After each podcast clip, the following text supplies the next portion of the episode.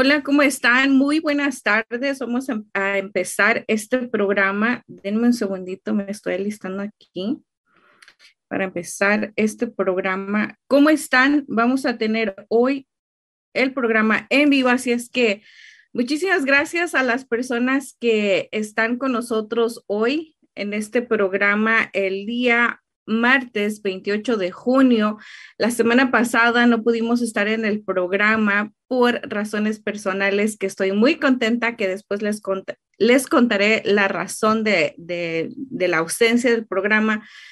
Y quiero tener hoy un programa muy especial porque vamos a tomar algo de pensar, de sentir, de emocionarnos de, la vida, de la importancia que es la vida, pero vamos a esperar que la gente se nos vaya conectando, que la gente pues nos vaya tratando de compartir la página y recordarles nuevamente que nos sigan en, en la página de YouTube, en la página de Facebook, de Instagram y que nos den sus comentarios, que nos digan qué es lo que les gusta del programa, qué es lo que han aprendido durante ya todo este tiempo que hemos estado juntos.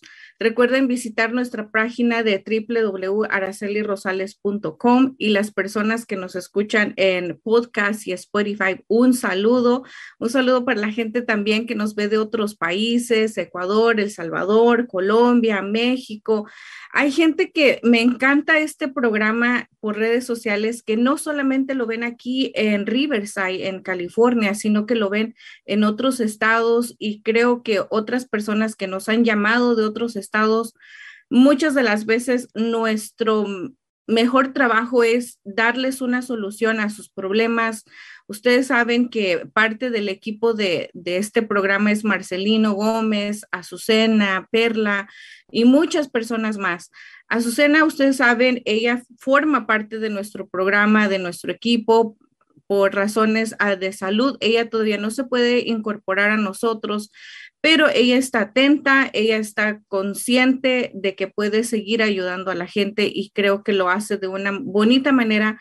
Solamente ahí, pues déjenle un mensaje, ella ya saben, ustedes, ella responde los WhatsApp. Y algo que quiero comentar sobre Azucena es que nunca ha perdido la esencia, que a pesar de estar enferma, ella sigue contestando mensajes y sigue tratando de ayudar a la gente. Y no solamente de aquí, del estado de California, sino que me ha platicado que personas de Delaware, de Maryland, le han mandado mensajes para ver lo de los taxes, no sé, es algo diferente a lo que tenemos aquí, pero ella ha tratado de, de, ponerse en contacto con ellos, así es que no duden en mandarnos un mensaje, los invito a que cualquier duda, pregunta que ustedes tengan, nos llamen al 323-530-6564 para que juntos podamos encontrar una solución a su problema o a sus preguntas.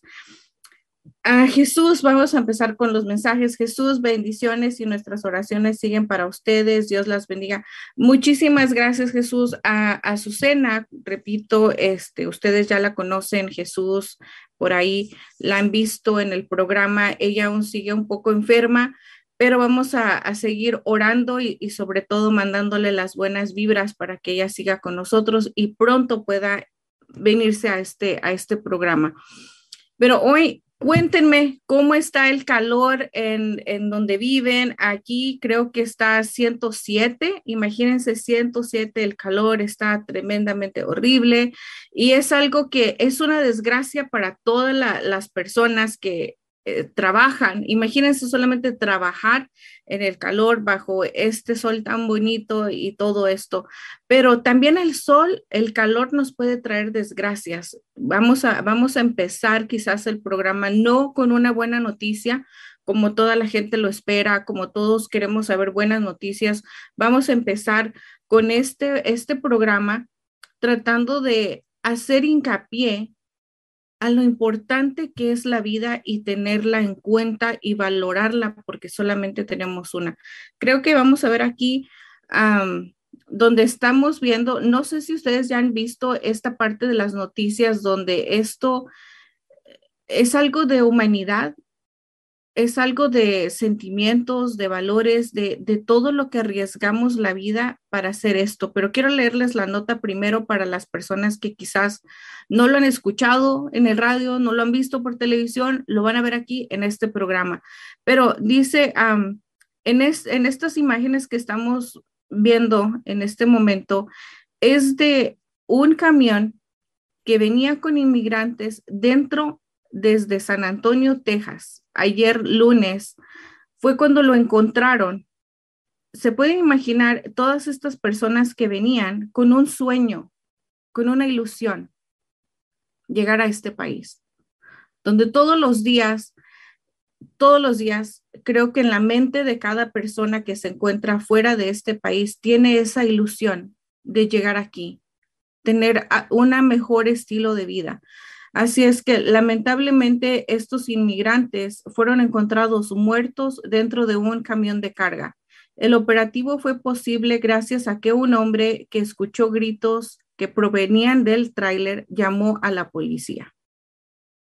Pueden imaginarse ustedes todo lo que las familias arriesgan especialmente cuando los hombres dejan a su esposa, a sus hijos, dejan toda una familia, toda una generación en su país por darse esa oportunidad, porque ellos tienen una oportunidad, solamente una, venir y tratar de cambiar el estilo de vida para ellos y para su familia.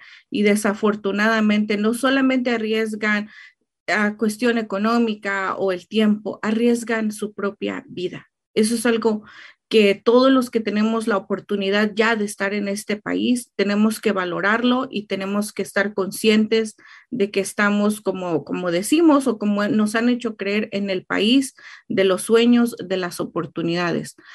Pues continúo con la nota. Los indocumentados viajaban ansiosos y con escasa ventilación, por lo que se cree que murieron sofocados. 16 migrantes que encontraron con vida fueron trasladados a hospitales de la zona. Entre ellos hay cuatro menores de edad. Lo último del camión de la muerte en Texas, 51 de los migrantes fallecieron. Se trata de 39 mujeres y 12 hombres, confirmaron las autoridades. Tres personas fueron detenidas y hay más de una decena de sobrevivientes. Las investigaciones creen que es un caso de tráfico de personas y buscan a familiares para identificar a las víctimas mortales. Me gustaría saber qué es lo que opinan ustedes, qué es lo que piensan sobre esto, porque este es un caso que salió a, a la luz, lo pudimos ver pero ¿cuántas personas no pasan todos los días por las fronteras de San Diego, por las fronteras de Texas, y cuántos días no encuentran personas quizás muertas, quizás deshidratadas a la mitad de, pues, del, del, desierto? Es algo que realmente todos, yo, yo repito, gracias a Dios, yo no, no, no, sé qué sea pasar por esa situación y lo digo muy, muy humildemente gracias a mi papá, que él hace, no sé, 30 años antes de que yo naciera, él arriesgó su vida, igual que muchos quizás de ustedes que me estás escuchando. Mi papá igual es un cambio de generaciones, es un, es un cambio que a nosotros como hijos nos beneficia. Mi papá hace como 30, 35 años arriesgó su vida, un joven de 18 años, 19 que se aventuró igual como todos a pasar por el cerro, pasó, eh, empezó su trabajo, le trató de echar ganas. Creo que hubo una enmienda, no sé en qué año, por ahí ayúdenme ustedes que, que, que saben o que recuerdan. Fue como en el 90 y algo, no sé, no estoy segura. Hubo una enmienda o algo así. Entonces mi papá trató de hacer su parte, de investigar, de preguntar, y eso fue lo bueno de él, que preguntó, se, se orientó y trató de ver la manera de cómo él podía, no sé, calificar para algo, y de ahí, miren, él empezó a, a practicar, empezó a aplicar, aplicó, después le dieron la oportunidad de hacerse ciudadano, se hizo ciudadano, como cualquier inmigrante que llega a este país, llega a trabajar, a trabajar y trabajar, y por las tardes estudiaba. Nos, nos cuenta ahora que muchas veces él tuvo que dormirse en el cerro, no había muchos carros como ahora, la vida era muy, muy diferente y muy difícil en aquellos años, el racismo, había muchas aventuras, muchos obstáculos, pero mi papá, que estoy muy orgulloso de, ser su hija, rompió esa barrera, nos cambió la vida a nosotras como hijas, pudimos llegar aquí sin ningún problema, tenemos la oportunidad, pero fácil. Ahora, cuando, cuando algo vemos de esta manera, de tantas personas como estos, estos niños, imagínense, fueron niños que murieron en este autobús, en este tráiler que murieron ahí adentro. ¿Ustedes se imaginan si ahorita con el calor que tú vas manejando y sientes que, que, te cocinas adentro, sientes que es un horno, se imaginan ellos cómo estaban, se imaginan todas estas mamás que quizás venían con sus hijos, cómo se sentirían ellas de no poder hacer nada, los esposos que quizás venían en familia. Dios bendiga a toda la gente, aunque como dice Jesús, tenemos que orar todo el tiempo, no solamente por nosotros, porque estamos vivos, porque tenemos algo que comer. Tenemos que orar todos los días por esa gente que va a cruzar esta noche, que quizás va a arriesgar su vida hoy todas las personas que están ahorita en el hospital, que quizás algunas están entre la vida y la muerte, unas que van a tomar una decisión muy difícil. Tenemos que, orar por esas personas, por nosotros simplemente agradecer que amanecimos en este país, que tenemos una oportunidad, que tenemos un techo donde dormir y tener un poco más de empatía, porque creo que eso es lo que nos falta mucho a la gente. Nos hace falta como tener ese amor de, por el prójimo. Este, este programa es para que ustedes opinen y ustedes traten de, de, quizás que su voz se escuche en este programa a través de sus opiniones, que puedan opinar qué es lo que les intriga, qué es lo que les parece interesante. En este caso, qué es lo que ustedes sienten como seres humanos al ver tanta, tantas muertes de estas personas. Así es que vamos a leer algo de aquí. Luis se le extraña mucho, esperemos que se recupere pronto. Muchas gracias a Luis por este, este bonito mensaje para su cena. A recupérese pronto, dice Max. Max, qué triste noticia. Lo único que buscan es una mejor vida. Eso nos debe de hacer valorar más lo que hemos logrado los que miramos. Mónica, me entristece que a sabiendas de eso pudiese pasar, lo hagan. Dios bendiga América. Hay muchas historias, hay muchas historias. hay en algunos estados de, de México, de la República, donde ofrecen visas de trabajo, visas donde vienen en otros lugares como lo son Delaware, Carolina del Sur, Carolina del Norte, Maryland. Hay muchos estados que ofrecen visa para las personas que quieren venir a trabajar y, hacen un trámite, pero muchas de esas ocasiones la gente también estafa a otra gente. Entonces ahí no es, es algo complicado de que los gobiernos o quizás aquí las empresas tratan de solicitar estas visas para la gente y la gente pues pueda reunir a más personas trabajadoras, responsables que quieran venir aquí a este país, trabajan seis, ocho meses y regresan a su país porque solamente una visa de trabajo. Eso pueden hacer también. Ahora pueden tratar de, no sé, hacer otra cosa, pero hay gente que, que se les complica, hay gente que no se les da esa oportunidad, hay gente que no mira las oportunidades, pero como lo dice Mónica, ellos quieren cambiar su vida y ellos saben que pueden morir en el intento. Ellos saben que pueden perder todo en el intento, pero aún así, ellos estando seguros, sabiendo esto, eso no les importa, porque ellos quizás vienen huyendo de un gobierno, quizás vienen huyendo de, de, tanta pobreza, de tanta discriminación, de tanta injusticia de los países. Entonces, es algo que, como repito, tenemos que ser conscientes y tratar de, ayudar en lo que uno pueda. Uno no puede ayudar ni, darles todo a la gente, ni, ni, decir, pues mira, yo esto, yo lo otro, pero sí podemos ser conscientes y poner ese granito de arena. Así es que es, es muy triste, la verdad, todo lo que está pasando con estos inmigrantes. Es algo que nos hace pensar a nosotros. Me gustaría si alguien quisiera contar una historia de, alguien, de cómo les ha pasado, cómo ha contado, cómo fue su aventura, cómo llegaron aquí. todos tenemos una historia detrás. Creo que toda la gente que está aquí en este país como inmigrante tiene una historia detrás. Ahora, otra de las cosas que no sé ustedes que me están viendo o escuchando, si tienen hijos que ya nacieron en este país, ¿qué es lo que ustedes les dicen a sus hijos?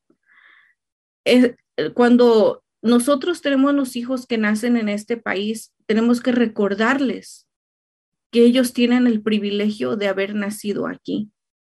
Tenemos que recordarles que ellos eh, están en lo mejor de lo mejor, pero que para que nuestros hijos estén aquí o, o hubiesen nacido aquí, alguien tuvo que pagar un precio, alguien tuvo que sacrificar, alguien tuvo que arriesgar, alguien tuvo que, que hacer todo para que ahora nuestros hijos estén aquí. Eso es algo que no se nos tiene que olvidar para que nuestros hijos, cuando tengan nuevamente sus hijos y sean nuestros nietos o nuestros bisnietos, sigan pensando todo lo que nuestros antepasados, nuestros abuelos, nuestros bisabuelos, nuestros padres hicieron para estar en este hermoso país. Una, una de las cosas que, que quiero comentarles antes, hace algunos años, yo miraba el país normal como cualquier otro como, oh, pues estoy viviendo aquí, vivo aquí y es todo. Hasta un día en una, en una reunión de la compañía, una persona pasó a exponer su historia.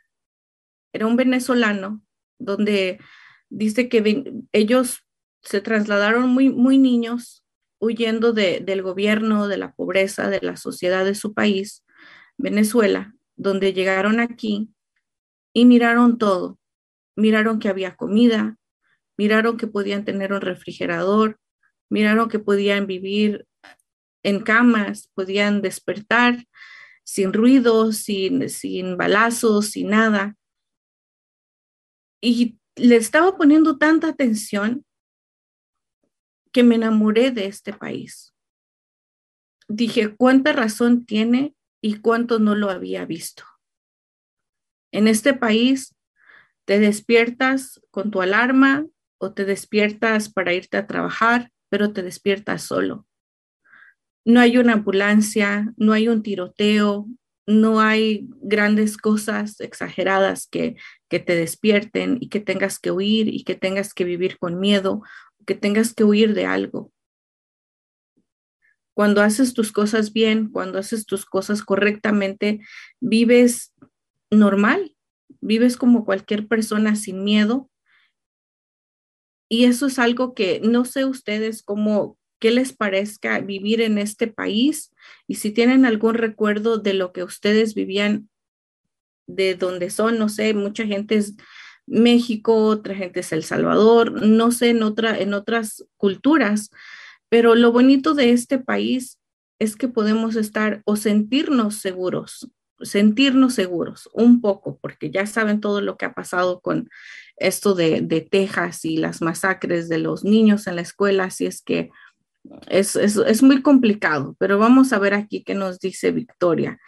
El presidente Biden dice que los culpables son los polleros o traficantes de personas. Vamos a ver, vamos a ver qué más, eh, qué, qué más personas opinan, Victoria, porque creo que vamos a abrir un espacio, un paréntesis aquí, donde dice el presidente que tiene la culpa los polleros o traficantes de personas. En mi opinión, creo que no la tienen, sino lo tiene el, o quizás todo el gobierno y la misma sociedad. Van juntos de la mano los dos. ¿Por qué razón? Porque el gobierno no da las herramientas suficientes como, por ejemplo, pagar un salario justo, que los policías no sean tan corruptos, que haya un poco más de educación en las escuelas, que haya un poco más de, dedicación en los padres. Eso estoy hablando un poco de, México, porque pues nuestro México siempre nos, echan la tierra, ¿no? Siempre tratan de decir que en México esto, en México México, si tuviera un gobierno más especificado, hubiera salarios, sueldos más mejor pagados, una educación mejor, no existiría la gente que se quisiera, quisiera venir a Estados Unidos. Entonces, no es la culpa de los polleros, porque los polleros igual están haciendo un trabajo, igual están haciendo una, están arriesgando, igual ellos no tienen la culpa. Nadie en esta, en esta situación tiene la culpa. Así es que ahí no sé qué, qué opinan ustedes, me gustaría saber qué opinan.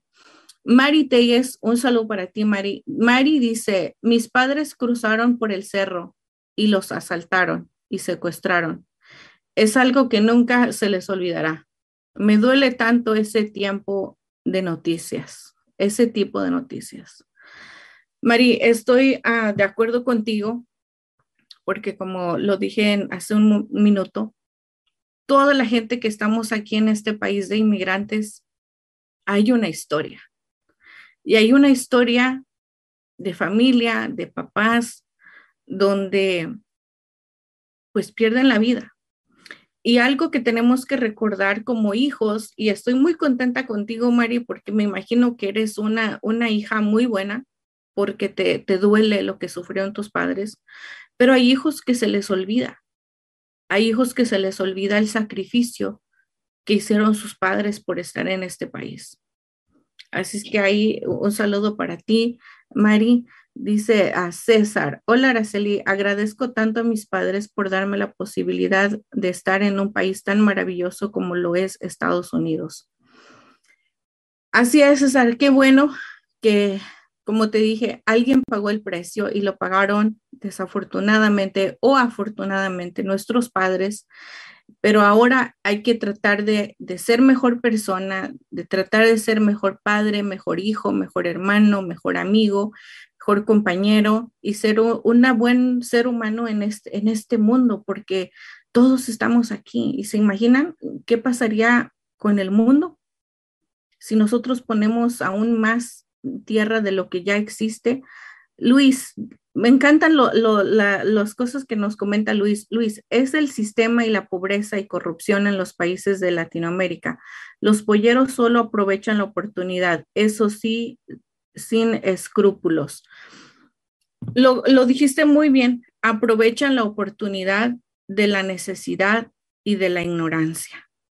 Eso es lo único que ellos aprovechan algunos, algunos quizás no, algunos quizás lo hacen de la misma razón porque necesitan llevar comida, necesitan algo, pero es muy triste ver todo, toda esta situación porque, repito, no solamente es el camión, todos los días, Tijuana, por ahí si alguien nos ve de Tijuana, que comente de Tijuana, ¿cuánta gente no se queda ahí a mitad de camino? Hay una historia, les voy a contar una historia de, todo esto, donde están, están jóvenes, hay jóvenes que vienen con esa, con esa hambre de crecer, con esa hambre de tener la oportunidad de cambiar su vida, donde se encuentran en sus países trabajando día al día y no les alcanza, les dan la oportunidad de venirse a este país, se arriesgan, cruzan, tienen que caminar muchos días o tienen que pasar por lagos o tienen que pasar un mar, un río, no sé, algo que sucede, los atrapa migración, los lleva a migración. Desafortunadamente, pues los vuelven a, a sacar del país, vuelven a intentarlo y vuelven a intentarlo. Y desafortunadamente, ¿cuántos no quedan ahí a mitad de camino?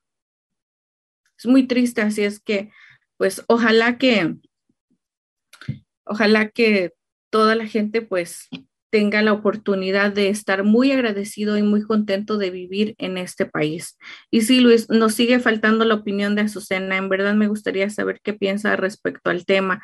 Vamos a tratar de hacerle llegar esta nota, Luis, a Azucena para ver que ella nos puede dar la opinión sobre este tema yo como soy muy de corazón, muy sensible, a mí me parece que no sé, como no quisiera culpar a nadie, pero veo la necesidad atrás de cada persona que viene a este país y lo trata.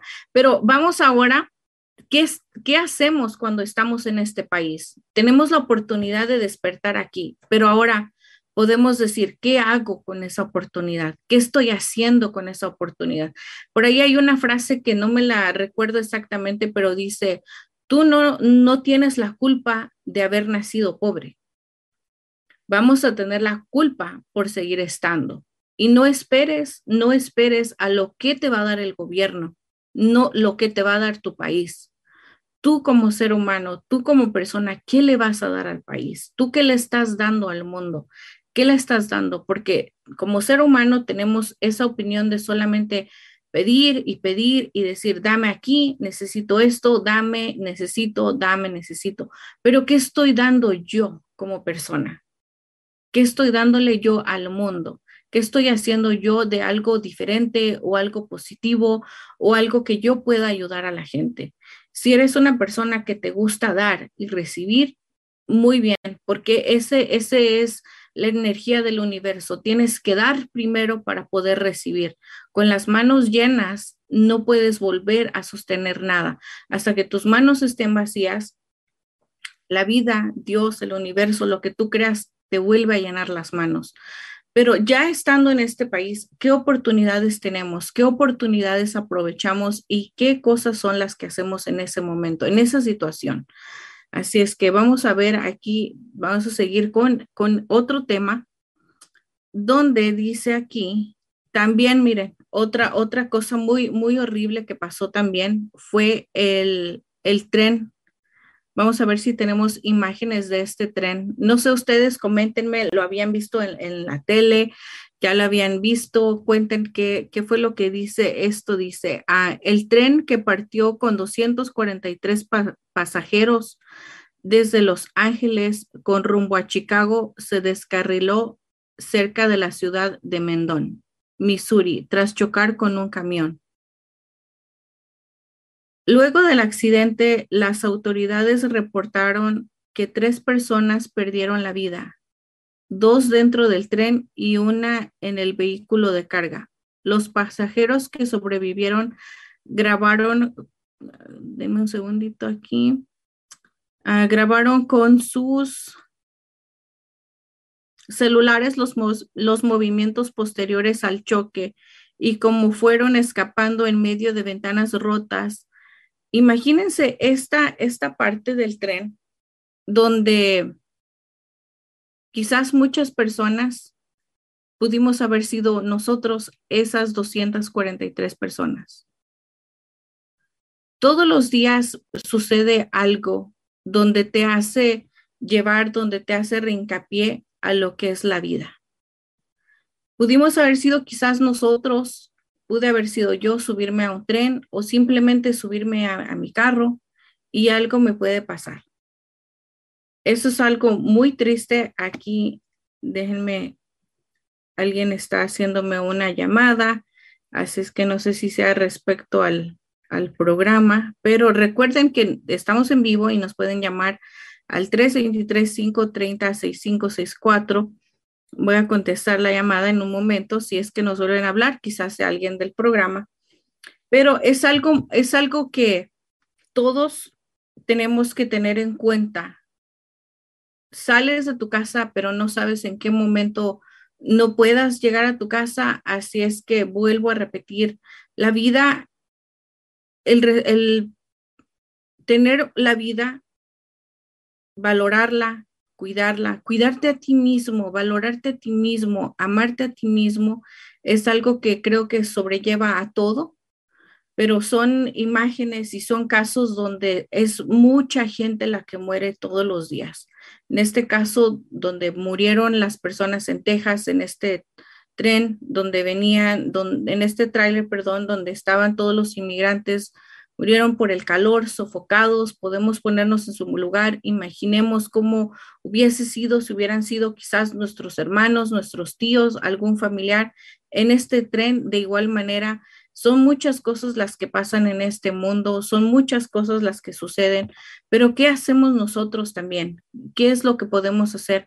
Como dice Luis, estamos tratando de pensar qué es el sistema, qué es la pobreza, qué es la corrupción del país, pero si, si imaginamos un minuto donde no existe gobierno, donde no existe nada, ¿cómo sería el mundo sin, sin policías corruptos, sin gobierno corrupto, ¿cómo sería? Usted, Luis, te invito a que me, a que me des tu opinión. ¿Cómo te imaginarías tú si fuera un, un sistema de gobierno perfecto? No existiera nada de eso. Para que eso sea, tenemos que ser nosotros. Una de las cosas es, un ejemplo, yo trabajo en el gobierno y yo empiezo con los sobornos y Araceli, si tú me haces presidente o me ayudas a ser presidenta, te voy a dar, no sé, dos millones de dólares. Se imaginan, caigo en la tentación y acepto los dos millones. Ahí no es la persona, sino soy yo. Yo no tengo los valores suficientes o quizás mi necesidad o mi ambición me va a cambiar y va a tratar de decir, bueno, ¿sabes qué yo quiero? Yo quiero esos dos millones. ¿Te imaginas solamente por ayudarla que se haga presidente me va a dar dos millones? Cuando lo sea, ¿quién no me va a dar? Entonces, la corrupción viene desde uno mismo. ¿Qué tanto lo quieres tú? ¿Qué tan ambicioso seas o qué tanta la necesidad tengas en ese momento? Porque la tentación va a existir para todos, para todos. Dice, Max, yo he visto muchos accidentes y agradezco estar vivo cada día. Luis, es solo pararía en una película de Disney. Ah, me gustaría saber tu comentario, Luis, de qué es lo que opinan, qué es lo que opinan de esta película de del Buzz Lightyear, ¿verdad? No sé, es algo muy complicado. Pero Max, he visto muchos accidentes y agradezco estar vivo cada día. Así es, cada que pasamos por el freeway, cada de que pasamos por alguna carretera, miramos un carro, miramos un accidente y tenemos que agradecer que no eres tú el que está en, en ese accidente, que eres el que ese no eres tú el que llevan en una ambulancia. Y hay que agradecer el que hoy no eres tú el que está en un hospital y tampoco eres tú el que está en la cárcel. Así es que tenemos que tomar eso en cuenta siempre. Y como lo dije, alguien pagó un precio por estar en este maravilloso país. Dale cosas productivas también al país. No solamente vamos a tratar de pedir y de pedir y de pedir, sino qué estamos haciendo nosotros. Algo que me encanta compartirles a ustedes y ustedes saben que una de las razones más grandes que fue que yo iniciara este programa de información, no solamente de, lo que a mí me gusta, no solamente de, de, mi negocio, no solamente de lo que yo hago, que son los seguros de vida, no solamente eso, no solamente de inversiones, sino que quiero traerles al programa información valiosa para cada uno de ustedes que me ve y que nos escucha de cómo comprar tu primera casa, cómo hacerte de crédito, cómo estar preparado para tus taxes, cómo tener un presupuesto, cómo planear tus gastos. Para eso todo, tenemos todo un sistema en, en el programa. ¿Quieres salirte de deudas? Escucha los consejos de cómo puedes tratar de ahorrar sin tener que malpasarte nada con Perla Ibáñez, donde la tuvimos mucho tiempo en el programa, donde nos hizo hacer lo que era la prioridad acerca del dinero de tu hogar, Después, ¿cómo puedes hacer tu crédito con tantos consejos que nos dio Azucena? ¿Cómo puedes hacer correctamente tus taxes? ¿Cómo puedes comprar tu primera casa o vender tu casa con Marcelino Gómez? ¿Cómo puedes cubrir todo eso que te acabo de comentar? ¿Cómo lo puedes cubrir con un seguro de vida y con un retiro? Es un sistema en el, en, en el programa donde estoy muy contenta de que todo el tiempo la gente nos escucha y nos ve y quizás en este momento la información no sea para ti, pero estoy segura que en dos, tres meses vas a pensar y vas a decir, wow, ¿cuántas veces no camino o no corre mi carro por este freeway y casi cada fin de semana hay un accidente? Como lo dijo Araceli, gracias a Dios, yo no soy el que está en ese accidente. Yo no soy el que se van a llevar al hospital en este momento, pero si yo fuera, pero si yo fuera el que tengo que morir hoy o si yo hubiese sido el que, el que perdí la vida ahí, ¿qué, ¿qué hubiera pasado conmigo? ¿Qué hubiera pasado en ese momento? ¿Cómo reaccionaría yo en ese momento? ¿Estás preparado? ¿Estamos preparados? No lo, muchas de las ocasiones no estamos ni como adultos Y si los adultos, si en nuestras casas no nos preparamos nosotros como adultos, ¿cómo se están preparando nuestros hijos? Recordemos algo que, que la muerte es ciega, sorda y muda, porque no se ve. La muerte no ve a quién se lleva. La muerte no escucha por más que le, le grites que no te quieres ir, que no es tu momento. Y la muerte es muda porque no te va a llegar a hablar y te va a decir, hoy te toca, hoy, hoy vengo. No. Así es que tenemos que estar muy preparados emocionalmente y sobre todo económicamente. Así es que los invito a que vayan a nuestra página, vean todas las preguntas que ustedes tienen, ustedes traten de averiguarse y si ya tienen ustedes un seguro de vida, si ya tienen una oportunidad, si ya tienen un retiro, los felicito, qué bueno, traten de revisarlo. los seguros de vida y las inversiones es como el cuerpo de nosotros.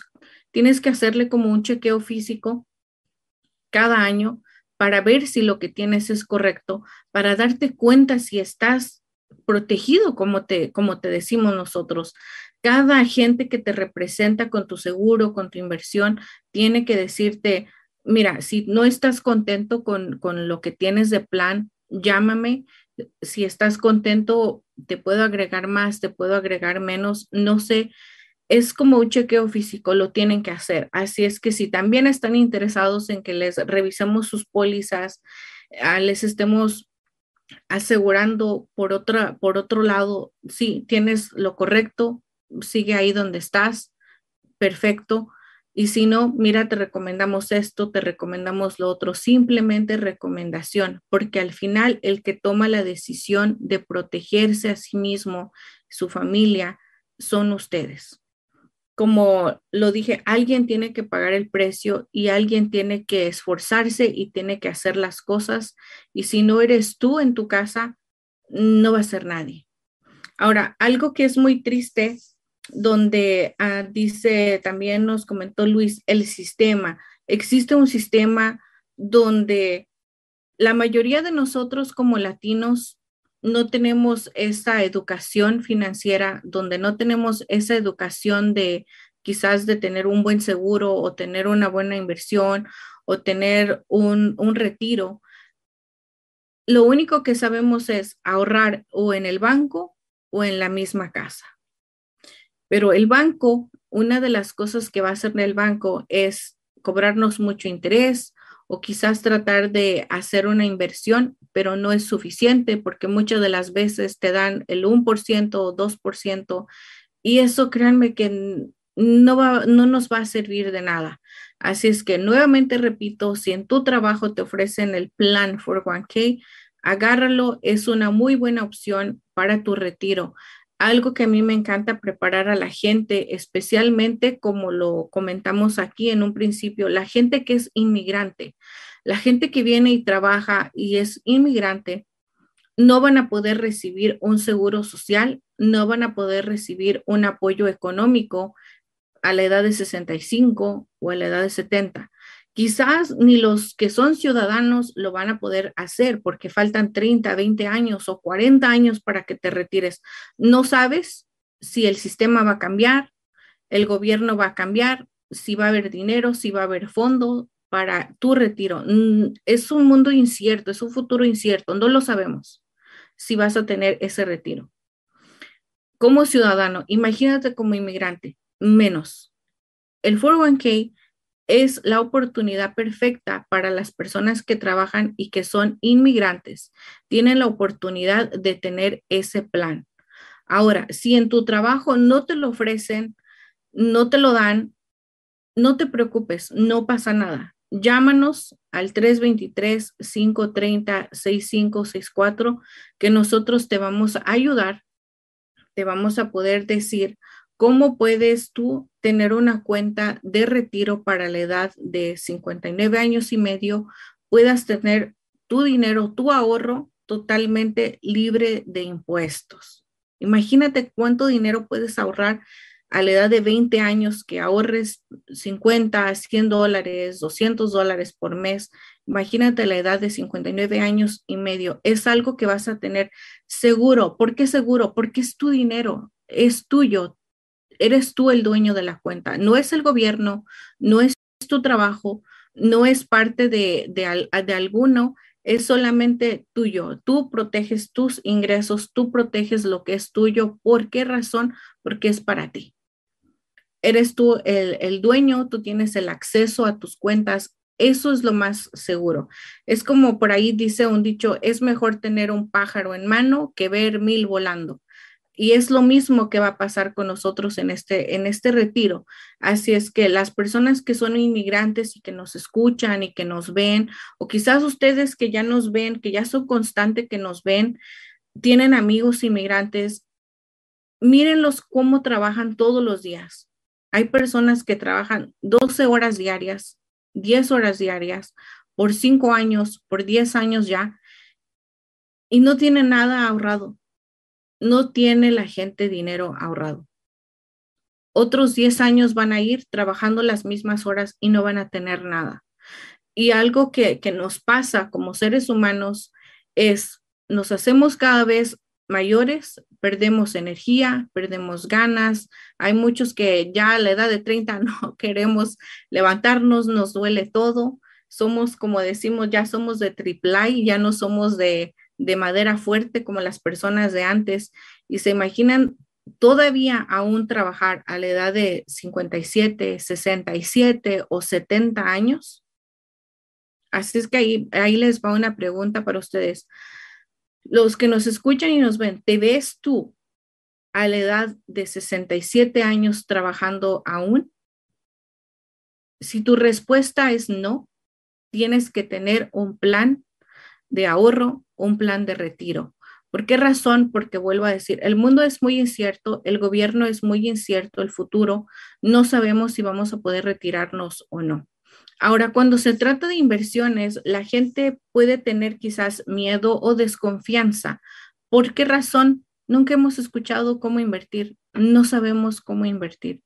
Antes de que tú inviertas dinero, te vamos a explicar, te vamos a dar como una pequeña clase para que puedas entender, para que puedas comprender la magia que hace invertir tu dinero. Ahora, con el, con el seguro de vida, algo muy bonito y la razón que no estuvimos en el programa pasado fue porque la hermana más pequeña mía fue que tuvo a su bebé, a una linda y preciosa princesita. Ella, al tener, en este ejemplo, se los pongo como ejemplo y es de mi familia, porque mi hermana muy joven, a la edad de, no recuerdo, 24, 26 años, 25, ella tuvo su seguro de vida y su esposo, los dos de la misma edad. Los pongo a ellos de ejemplo por su edad, porque es una edad perfecta, muy saludables, muy todo perfecto, buena edad, buena salud, nada de complicaciones. Calificaron para X cantidad. Vamos a poner en ejemplo que calificó cada uno por su lado medio millón de dólares. ¿Se imaginan a la edad de 26 años, 25 años, calificar en un seguro de vida con medio, medio millón de dólares? Si ellos no hubiesen calificado y si ellos no hubiesen tenido el seguro, ¿cuántos años creen que les hubiera costado tener un millón de dólares ahorrados para la bebé. ¿Cuántos años creen? ¿Cuántas horas de trabajo creen que pudieran ellos tener para poder tener un millón de dólares ahorrado? Quizás en toda la vida, quizás ni en su vida junta los dos, juntando su ingreso por 50 años, vamos a tener un millón de dólares ahorrado en la cuenta de banco. Quizás no, pero teniendo el seguro, tú pagas una mensualidad y es como si tuvieras tu dinero ahorrado. ¿Por qué razón lo digo ahorrado? Porque un día lo vas a usar. Un día lo vas a tener que cobrar. Un día ese va a, va a ser tu respaldo, tu protección para tu familia. Me siento muy contenta de que llegué a este país, tomé la oportunidad vi la oportunidad. Me tomó 14 años ver una oportunidad. Cuando vi esa oportunidad, la tomé, la agarré, me ayudé a mí misma primero a hacerme un buen plan para mí, para mi hijo, ayudé a mi mamá, a mi papá, ayudé a mis hermanas a tener un buen plan y estoy tan contenta. ¿Por qué razón? Porque el día que algo pase catastrófico en mi familia, económicamente no vamos a sufrir, económicamente no nos vamos a ver debilitados. ¿Por qué? Porque hicimos un cambio, aprovechamos una oportunidad, una oportunidad de cambio. Ahora con, con el nacimiento de la bebé, lo importante de las pólizas de seguro es que automáticamente cuando nace un bebé lo puedes agregar a tu póliza sin costo. Ahí lo, lo pones, pones a la bebé. Ya después, cuando tú digas, pues quiero, no sé, proteger a mi hijo con 10 mil, 15 mil, 20 mil dólares, tiene un costo mínimo como de 3 dólares, 6 dólares, 5 dólares. Ahora, mucha gente ah, me pregunta, Araceli, ¿por qué soy, simplemente para los hijos dan muy, muy poquita cobertura. ¿Por qué solamente nos dan 15 mil, 25 mil o máximo hasta 50 mil dólares? ¿Por qué razón nos dan tan poquito? ¿Podemos agregar más? La respuesta de esa pregunta es, los hijos menores de 18 años no traen un ingreso a tu casa. No traen una mensualidad, no traen un cheque. Vas a perder a tu hijo emocionalmente, pero económicamente hablando no va a afectar mucho tu ingreso porque él no traía dinero a tu casa. Sin en cambio, papá o mamá afectan, afectan económicamente porque porque ya no traen el cheque, ya no traen ese pago quincenal o ese pago semanal, entonces papá y mamá afectan muchísimo. Así es que esa es la magia de hacer un cambio, de aprovechar las oportunidades que nos da este país y sobre todo la oportunidad también quizás de ser miembro, de, pertenecer a este trabajo y ayudar. ¿Saben cuántas personas necesitan ayuda y necesitan esta información? Como nosotros como latinos que solamente o muchos son bilingües, pero que la, la mayoría de gente aquí en el estado de California, Los Ángeles, Riverside, habla español y no sabe nada de esto? Creo, tengo algo aquí en una nota. Voy a leer porque voy les voy a leer porque las cifras son de dar miedo. Nos tiene que dar miedo cómo es contratar el seguro de vida en Estados Unidos y cuántas personas no lo tienen. Y son estadísticas que por ahí está, producción está pasando la, la, se me fue la nota, perdón, la nota donde se compartió exactamente por registros de revistas, de estadísticas profesionales, donde dice el número y el porcentaje de cuántos de nosotros como latinos no contamos con nada de esta información. Algo que es muy importante, necesitamos realmente gente que hable español y que quiera hacer un cambio en su vida, en su economía y para sí mismos. ¿Por qué? Porque esta información que yo les traigo aquí de los seguros, de las casas, de las inversiones, mucha gente no lo conoce, mucha gente no sabe. Y, les vuelvo a hacer la pregunta y, me gustaría que me contestaran honestamente ustedes que, quizás van a, a las tienditas mexicanas. Díganme si alguna vez en su vida que han entrado a una tienda mexicana, ustedes han visto una cajita con la foto de alguien y la nota de alguien pidiendo dinero porque alguien murió, porque alguien está muy grave en el hospital o porque necesitan trasladarlo a México. Simplemente cuántas veces has visto eso en la tienda o quizás seas, hayas participado en un car wash o en una ayuda de, de la iglesia me gustaría que nos compartieras si a ti te ha pasado, si has estado cerca de alguien y cómo ha sido para esa persona económicamente la pérdida de un familiar.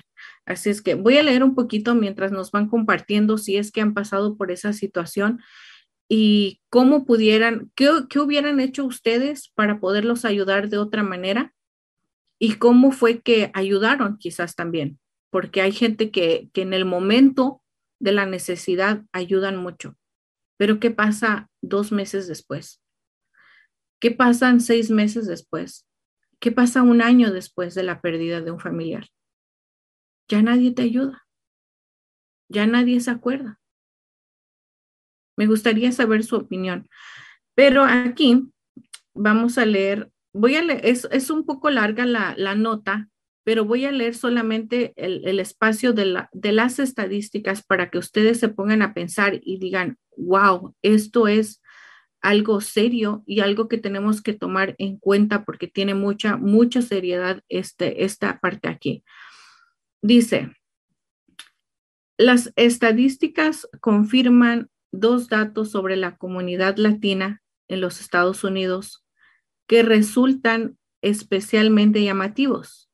Los latinos representan el 18.1% del total de la población del país ya casi un 20% vamos a representar. Las estimaciones del censo estadounidense publicadas en junio de 2018 representaban el 16% de 2016 y de los reportes del think tank Pew Research Center estiman que los latinos tienen un poder adquisitivo estimado en los 1.500 billones de dólares anuales en promedio, según empresas de mercado y análisis. Algo que me encantaría rescatar de esto que acabo de leer es que tienen, tiene este think tank toda la razón. ¿Por qué razón? Porque aquí dice él, 1.500 billones de dólares son los que ganamos como latinos todos juntos promedio anualmente según las empresas de mercadeo y análisis. Algo que es 100% seguro y ustedes no me van a dejar mentir es esto. Nosotros como latinos somos muy trabajadores, la mayoría, emprendedores, tratamos de hacer un negocio, tenemos un negocio y sabemos ganar dinero sabemos producir dinero, sabemos hacer dinero. Y la mayoría lo hace y lo hace muy bien. Pero lo que no sabemos es ahorrar. Lo que no sabemos es cómo ahorrar. No sabemos cómo invertir. Sabemos cómo gastarlo. ¿Cómo, cómo se ve en eso, cómo gastarlo? Algo que yo era muy observativa cuando trabajaba en el restaurante. Cuando iba a una familia latina con cuatro hijos, cinco hijos, todos pedían los cambos grandes, todos, desde el papá hasta el niño de seis años, siete años. Quieren cambo grande, quieren hamburguesa grande, papa grande, todo lo quieren grande. A ellos no les importa si vas a pagar 50 dólares o vas a pagar 80. Lo que le importa a una familia latina es ver la sonrisa de sus hijos y ver que van a pasar un rato agradable. No se fijan en cuánto va a costar o en cuánto tienen que pagar. Y les digo que no nos importa porque te preguntaban. El campo grande vale más. Si quiere extra bacon es más. Si quiere extra carne o extra queso es poquito más. ¿Y qué decimos? No importa. Usted póngale el bacon y póngale la carne. Está bien. Entonces, en esos aspectos, nosotros sabemos ganar dinero, sabemos producir. Aquí lo dice esta estadística, 1.500 billones de dólares anuales, según un análisis de empresas y de todo. Imagínense cuánto dinero. Y de todo ese dinero, ¿cuánto es lo que ahorramos a final de año? Yo creo que nada. Entonces, ¿se fijan? Ahí es algo, es algo que está mal. Entonces ahí los invito a que vayan haciendo conciencia, a que vayan visitando todos nuestros programas anteriores, donde vayan viendo o simplemente si quieren decir, yo quiero que me ayuden a, hacer esto, yo quiero aprender lo otro, pues ya saben el número de teléfono donde nos pueden llamar. También aquí dice otra, otra nota muy importante de lo que puede pasar en el futuro, donde dice, el Housing Policy Finance Center of the Urban Institute estima que para 2030 las familias latinas representan el 56% de los nuevos propietarios de vivienda en Estados Unidos. ¡Wow! ¿Se imaginan? cuántas personas, el 56% dice este anuncio que en el 2030 los que van a tener casa todos 56% son latinos. ¿Se imaginan ese reconocimiento tan bonito y tan grande que la gente latina se está animando, se está arriesgando, está aprovechando la oportunidad de tener una casa? El 56% de cualquier otra raza que vive en este país, nosotros los latinos vamos a tener casa propia. Eso que bueno, así es que los boletos se van a empezar a vender para el que se quiera subir al tren y se suban al tren y tengan su casa para que sean parte de todo ese, 56% en el 2030. Wow, eso me, me, agrada mucho. Ah, dice, sin embargo, este grupo de poblacional es de mayor crecimiento en territorio estadounidense no ha sido debidamente atendido y está bastante desinformado respecto a la necesidad e importancia de los seguros de vida con, o de las vías de inversión y protección para los ingresos de la familia. También eso es correcto. Existen muchas familias que no tienen, de ese 56% que posiblemente van a tener su casa en el 2030, no tienen la información de proteger los ingresos, proteger su vida con el seguro de vida y con las inversiones, ese 56% también necesita de mucha ayuda. Y si la gente no la ha recibido correctamente y la gente no tiene el seguro de vida, no es culpa de ellos, es culpa de que no se les llega la información, no llega esa educación hasta sus casas, con sus amistades, eso no llega. ¿Por qué razón? Porque no existen muchos agentes, no existen muchos agentes que, que realmente lo hagan, que realmente quieran hacerlo día a día y que sean constantes. Hay, hay una persona que me comentó un día, Araceli, agencias de seguros hay muchas, millones, millones de agentes de seguros de vida, muchísimos. En mis 30 años he conocido que no te imaginas. Pero en esos 30 años, desde que yo empecé y hasta el día de hoy, siguen conmigo dos señoras que hablaban español. Solamente dos de todas esos 30 años. hay agentes de paso que llegan y se van. ¿Por qué se van? No se van quizás por la falta de clientes. No se van por falta de clientes, porque hay muchos clientes. No se van por falta quizás de, cómo nos pagan, porque nos pagan en dos, tres días, a nosotros nos pagan.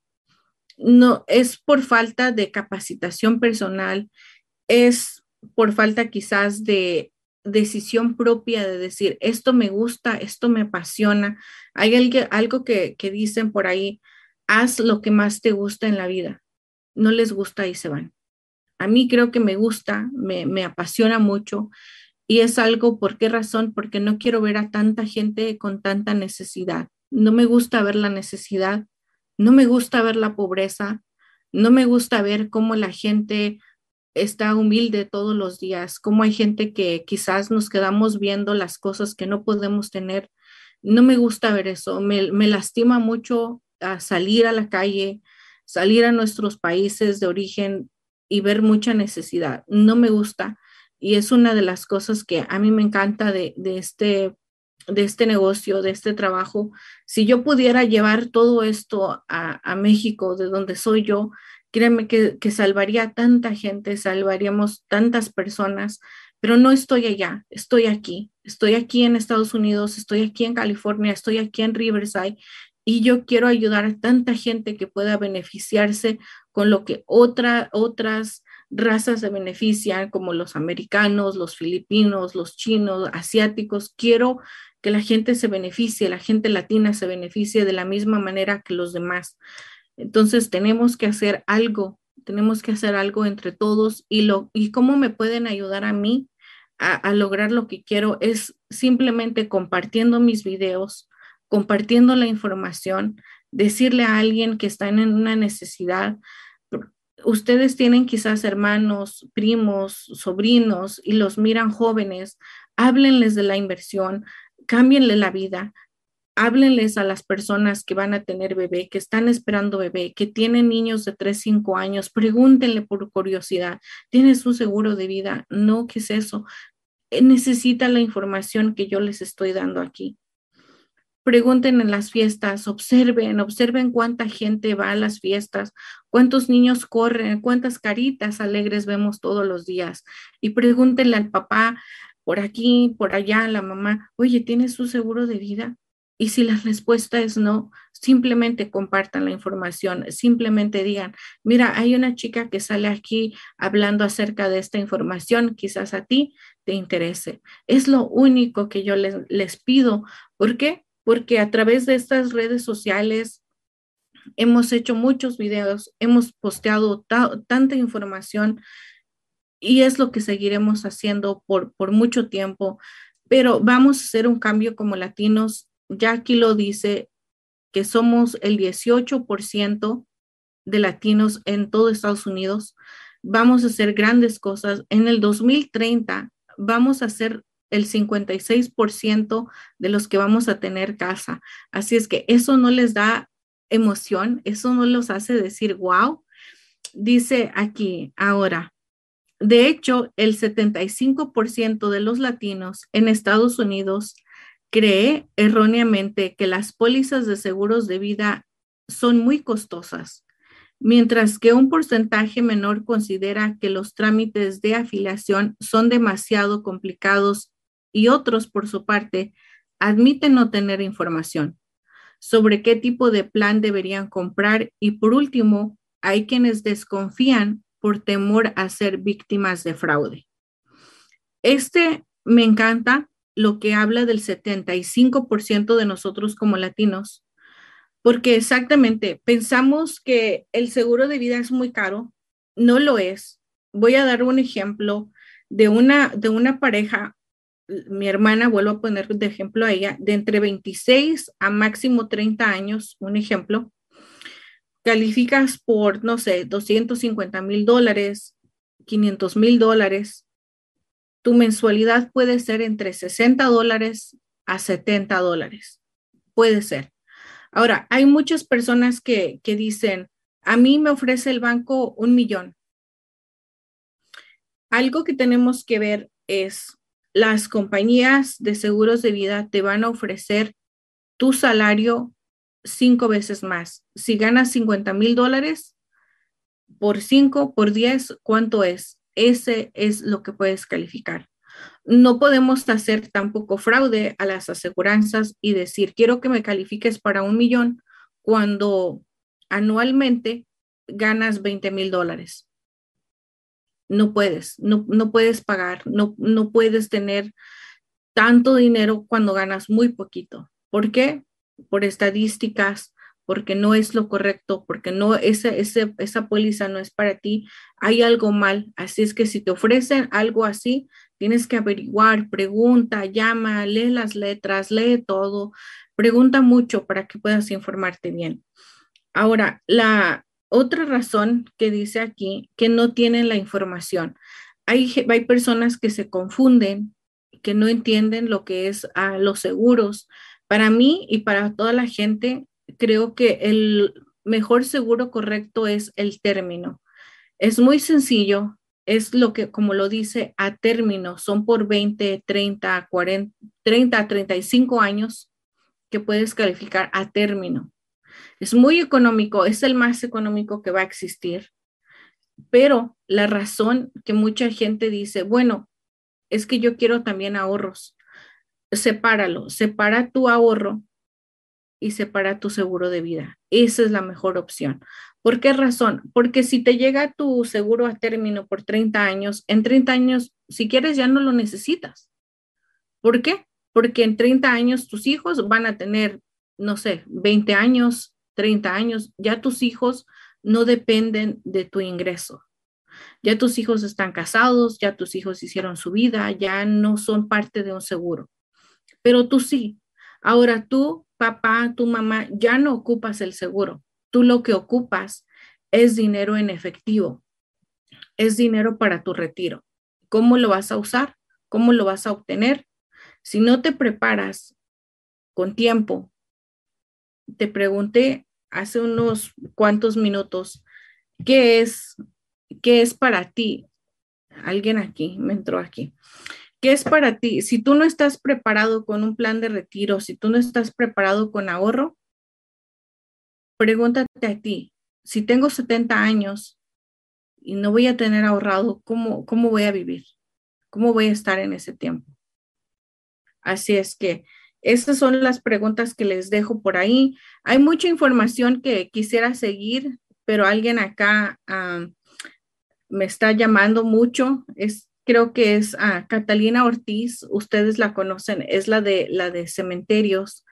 Ella también participó con nosotros aquí en el programa. Si vuelve a llamar, pues vamos a, a enlazar la, la llamada para ver qué nos puede comentar ella, donde me gustaría que fueran a ver el programa con ella, pero es algo que, volviendo al tema, es algo que nos impacta y es algo que nos debe de impresionar mucho el porcentaje de latinos que estamos viviendo en este país y eso es para el 2030. Se imaginan el 2040, 2050, cómo va a estar, cómo va a estar nuestra comunidad, cómo va a estar nuestra sociedad, cómo vamos a estar nosotros. Así es que yo los invito a que, a que me ayuden en esa parte, realmente les pido esa ayuda a que compartan la información, a que pregunten, observen en su, núcleo familiar de amistades, si están preparados para el retiro, para un seguro de vida. Y si no lo están, créanme que, que va a ser muy devastador económicamente hablando esa pérdida de la familia. Ay, creo que ya se me está yendo la voz hoy en este programa. Muchísimas gracias por haber estado conmigo, por haber estado. A ver, vamos a ver aquí algún mensaje que me hayan mandado. Ya no puedo verlos, creo que sí. Ok, Catherine, ¿cómo estás, Catherine? Dice Catherine, chica, tarde pero sin sueño, pero con mucho calor. Catherine, estamos ardiendo aquí. Yo tengo, uh, estoy sudando, créeme que todo está, y eso que tenemos el aire prendido. Catherine, coméntanos en, en Long Beach a qué grados están, porque aquí en Riverside estamos 107, 107, está pero prendido. Max, el trabajo es vida, dicen. Yo creo que sí es cierto. Cuando estoy en casa no sé qué hacer. Max, te invito a que le preguntes a tu esposa qué puedes hacer y ella te va a encontrar algo que hacer. Luis, leí esa nota y es verdad, los latinos somos muy trabajadores, pero también muy gastalones. Lo que debemos mejorar es la educación financiera y no ser víctimas del marketing. Exacto. A Max, pero que no sea el Antrack. Jaja, sorry, pero me salió lo chistoso. Yo también pensé lo mismo, Max. Catherine, me dio mucho gusto saber que estás bien. Gracias por toda la información. Gracias. Sí, Catherine, todo está muy bien. Solamente que les quiero compartir que fui tía, uh, soy tía de una hermosísima princesa que nació el jueves, el jueves en la mañanita. Por eso fue que estuve acompañando a, a mi hermana en el hospital. Por eso no pudimos hacer el, el programa y algo que me gustaría compartirles a ustedes que quizás han estado con un familiar, con su esposa o con la cuñada o con la hermana, en ese momento de un bebé, cuando un bebé llega a tu vida, te cambia, te cambia como papá, como mamá, pero también como tía. ¿Cuánta, cuánta gente está ahí en los hospitales y cuánta gente no, cuántos doctores? Algo que nunca lo hacía, honestamente no lo hacía, pero esa noche cuando estuve con ella, recordé el programa, recordé las oraciones, recordé a Susana, recordé a Jesús, recordé cuando Jesús dijo, ¿por qué no oramos en el programa con Azucena? Y simplemente tomé de las manos a mi hermana y, y, le dije, vamos a orar para que todo te salga bien. Y vamos a orar también por todos esos doctores maravillosos que hacen un trabajo excepcional, que no sé qué haríamos sin esos doctores, no sé qué haríamos sin esas enfermeras, sin todas las personas que todos los días ayudan a la gente enferma o los bebés que van a nacer, toda la gente que está ahí dedicando su, su día porque trabajan muchísimo las enfermeras, trabajan de 12 a 14 horas, están ahí para ayudarte, para servir. Sí, pueden decir que es un trabajo, sí, pero el trabajo es hacer las cosas, pero el extra que tú pones como ser humano es la amabilidad, la cortesía, la empatía. Eso, eso no tiene precio, eso no, eso no va incluido en el paycheck. El, el ser bueno, el ser buen humano, el ser amoroso con sus pacientes, el ser caritativo, el ser bondadoso, eso no va ahí, eso no va en el paycheck, eso no va, eso no existe. Simplemente existe ahí tu pago, trabajaste 40 horas, ahí está lo que ganaste. Pero ese, ese granito extra, ese granito extra que tú pones, eso es lo que cuenta y eso es lo que a nosotros como personas, como seres humanos, nos hacen regresar quizás a un restaurante, quizás nos hacen regresar a un café, no sé, a donde tengamos que regresar, pero esos lindos detalles que cada ser humano pone extra es lo que vale. Pero la última pregunta es para todos y hasta para mí misma, ¿qué ponemos nosotros? ¿Qué ponemos de ese granito? Observemos al mundo, observemos cómo la gente es, cómo la vida nos cambia, cómo la vida nos transforma y tenemos que recordar y los invito a que piensen que hoy, hoy en este día 28 de junio del 2022, no fuiste la misma persona hace cinco años. No lo fuiste. trata de recordar cómo eras, cómo te vestías, cómo hablabas, cómo actuabas hace cinco años. Cuando lo pienses, cuando lo sientas y lo recuerdes, te invito a que ahora te vayas al futuro y veas cómo vas a estar cinco años después, cómo te vas a ver, cómo te vas a mirar, qué vas a hacer. Y cuando tengas tu respuesta, hazlo, regresa al presente y hazlo para que ese futuro sea tal y como lo has pensado, lo has imaginado o lo has soñado.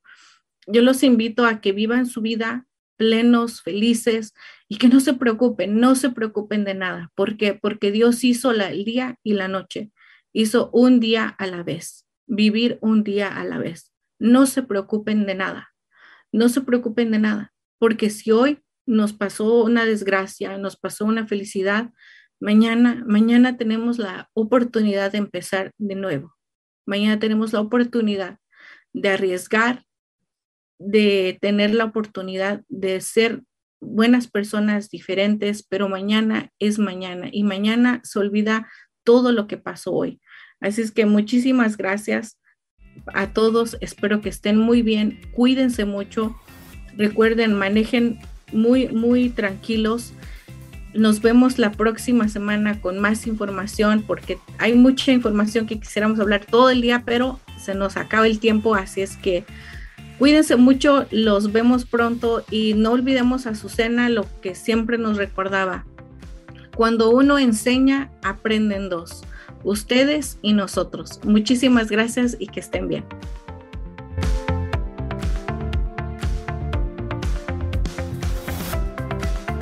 Estamos en busca de nuevos agentes que hablen español o inglés. Tenemos mucha demanda y requerimos de ayuda. No necesitas experiencia es dentro de la industria financiera. La compañía proporciona capacitación, entrenamiento pagado y licencias del Estado y federal pagadas. Ofrecemos horarios flexibles y la oportunidad de trabajar desde casa u oficina. Excelente compensación. Requisitos. Ser mayor de 18 años de edad. Tener documentos legales para trabajar en los Estados Unidos. Tener y saber usar una computadora, tablet o smartphone. No antecedentes penales. Si les interesa la oportunidad de trabajo, llamar al 323-530-6564. O si sabe de alguien que ande en busca de trabajo, avísele. Your dreams are not replaceable. You gotta fight for your dreams. How many of you guys ready to fight for your dreams? How many of you guys ready? Don't you let nobody steal your dreams. Nobody.